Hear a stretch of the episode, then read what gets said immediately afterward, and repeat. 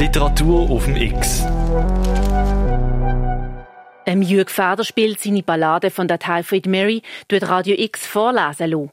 Jeden Tag im Juni gibt es ein Mümpfeli, ein oder zwei Kapitel von bekannten und unbekannten Vorlesenden. Heute hören wir eine bekannte Stimme, der Mirko Kempf von der Radio X Redaktion. Er nimmt uns mit auf die Reise nach New York im 19. Jahrhundert, wo Mary Malone mit dem Virus Typhus lebt. Der Erzähler von der Typhoid Mary, der Kinderarzt Howard J. Ray Jeed, tut jetzt im Kapitel 19 nachforschen, was die Geschichte von der Mary ist. Mirko Kempf Kapitel 19 Die Gegend, in der ich heute wohne, Sie wissen, Riverside Drive, obere Westseite, ist eine Übergangszone. Viele jüdische Flüchtlinge aus der Hitlerzeit und ihre längst erwachsenen Kinder leben hier. Das Weiß der Weißen geht ins puerto-ricanische Hellbraun über und verdichtet sich in Harlem an der 125. Straße zu schwarzer Haut mit grell lodernder, nicht immer geschmackvoller Kleidung.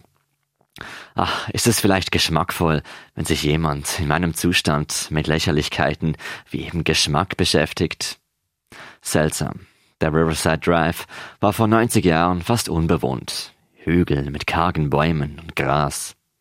Doch kaum mehr als eine Stunde zu Fuß, downtown Manhattan, gab es Fabriken, in denen nach heutigen Schätzungen über 100.000 Kinder bis zu zehn Stunden täglich schufteten und dies für einen Pappenstiel.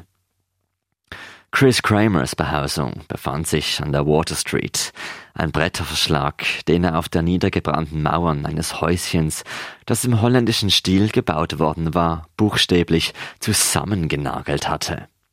Die Ritzen waren mit Pferdemist und Kleister abgedichtet. Fenster gab es keine. Das Ganze war für den kalten Winter gebaut worden und im Sommer schlief er auf dem Dach. Er war stolz auf diese Behausung, besonders auf das Innere. Mary gab vor zu schlafen, blinzelte jedoch unter dem Kopfkissen hervor und beobachtete, wie er sich wusch und anzog. Ja, in der Tat bewunderte sie ihn und alles, was er tat. Er kritzelte ein paar Zeilen auf den Fetzen Papier, schien zu überlegen, ob Mary wohl lesen und schreiben könne, zuckte die Schultern und ging hinaus. Mary erhob sich eiligst und las den Zettel. Er habe geschäftlich in der Wall Street zu tun. Teeblätter und etwas zu essen seien vorhanden, er lege aber einen halben Dollar bei, falls sie noch etwas dringend kaufen müsse. Mary zog sich an. Es roch sonderbar bei Tag, denn der Rauchgestank hatte sich verzogen in einer Ecke stieg ihr der Duft von billigem Parfüm in die Nase. Anderswo roch es ranzig oder säuerlich. An anderer Stelle roch es ärmlich, dann wieder süßlich. Feuchtigkeit und Alter. Jener Weihrauch der Armut, den sie nur allzu gut kannte. Die Wohlgerüche stiegen aus den Kleidern, die einst bessere Leute getragen hatten.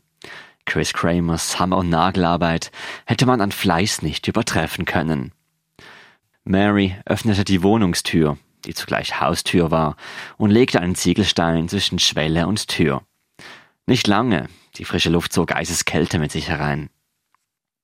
In einem Winkel entdeckte sie Stöße von Horatio Algier Romanen und begann sie sorgfältig zu ordnen und zu stapeln, und dabei entdeckte sie ein gutes Dutzend leerer Brieftaschen, einige mit Monogramm und Visitenkarten, auch Damenportemonnaies und feine Seitentüchlein.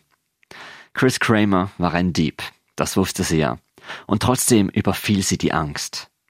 Sie wickelte das Zeug hastig in eine Zeitung, rannte zwei Block die Straße hinunter und warf das zerflatternde Päckchen in einen Hauseingang, kehrte zurück, atemlos. Sie beschloss, den Fußboden zu reinigen. Er erinnerte sie an die Hafenkneipe, in der sie am Morgen vor ihrer Einschiffung gewartet hatte. Unter den Broschüren und Zeitungen wimmelte es von Ungeziefer. Sie schrubbte den Boden und wusch die Möbel, die eigentlich nur Fragmente von Möbeln waren, und überlegte sich, ob sie Chris Kramer einen Liebesbrief schreiben sollte. Ließ den Gedanken wieder fallen, weil sie gar nicht wusste, was man in einen Liebesbrief eigentlich zu schreiben hatte.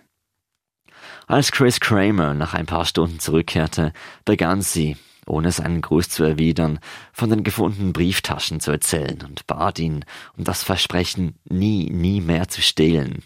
Er lachte bloß und meinte, wenn er nicht mehr stehle, müssten sie beide verhungern. Bullshit, antwortete Mary und war stolz auf das Wort. Wenn sie erst eine Stelle als Köchin gefunden habe, brauche er nicht mehr zu stillen. I'm a cook. Und um ihm zu beweisen, was sie könne und wie ernst sie es meine, hieß sie ihn Papier und Schreibzeug holen und diktierte in ihrem unbeholfenen Englisch ihr erstes Rezept einer Ochsenschwanzsuppe. Ich gebe den Stab weiter an Bettina Stucki. X. Radio X tut jetzt also den Kochlöffel schwingen, ein Rezept von einer Ochsenschwanzsuppe, diktiert von der Köchin Mary Malone. Bevor das Öl in der Brotpfanne brutzelt, machen wir für heute Schluss. Morgen liest Bettina Stucki Typhoid Mary weiter. Am 8. Uhr morgen, zusätzlich am 12. und am 5. Uhr oben in der Wiederholung. Auf radiox.ch kannst du jederzeit alle vergangenen Kapitel nachhören. Mit der freundlichen Unterstützung von der Christoph Merian Stiftung.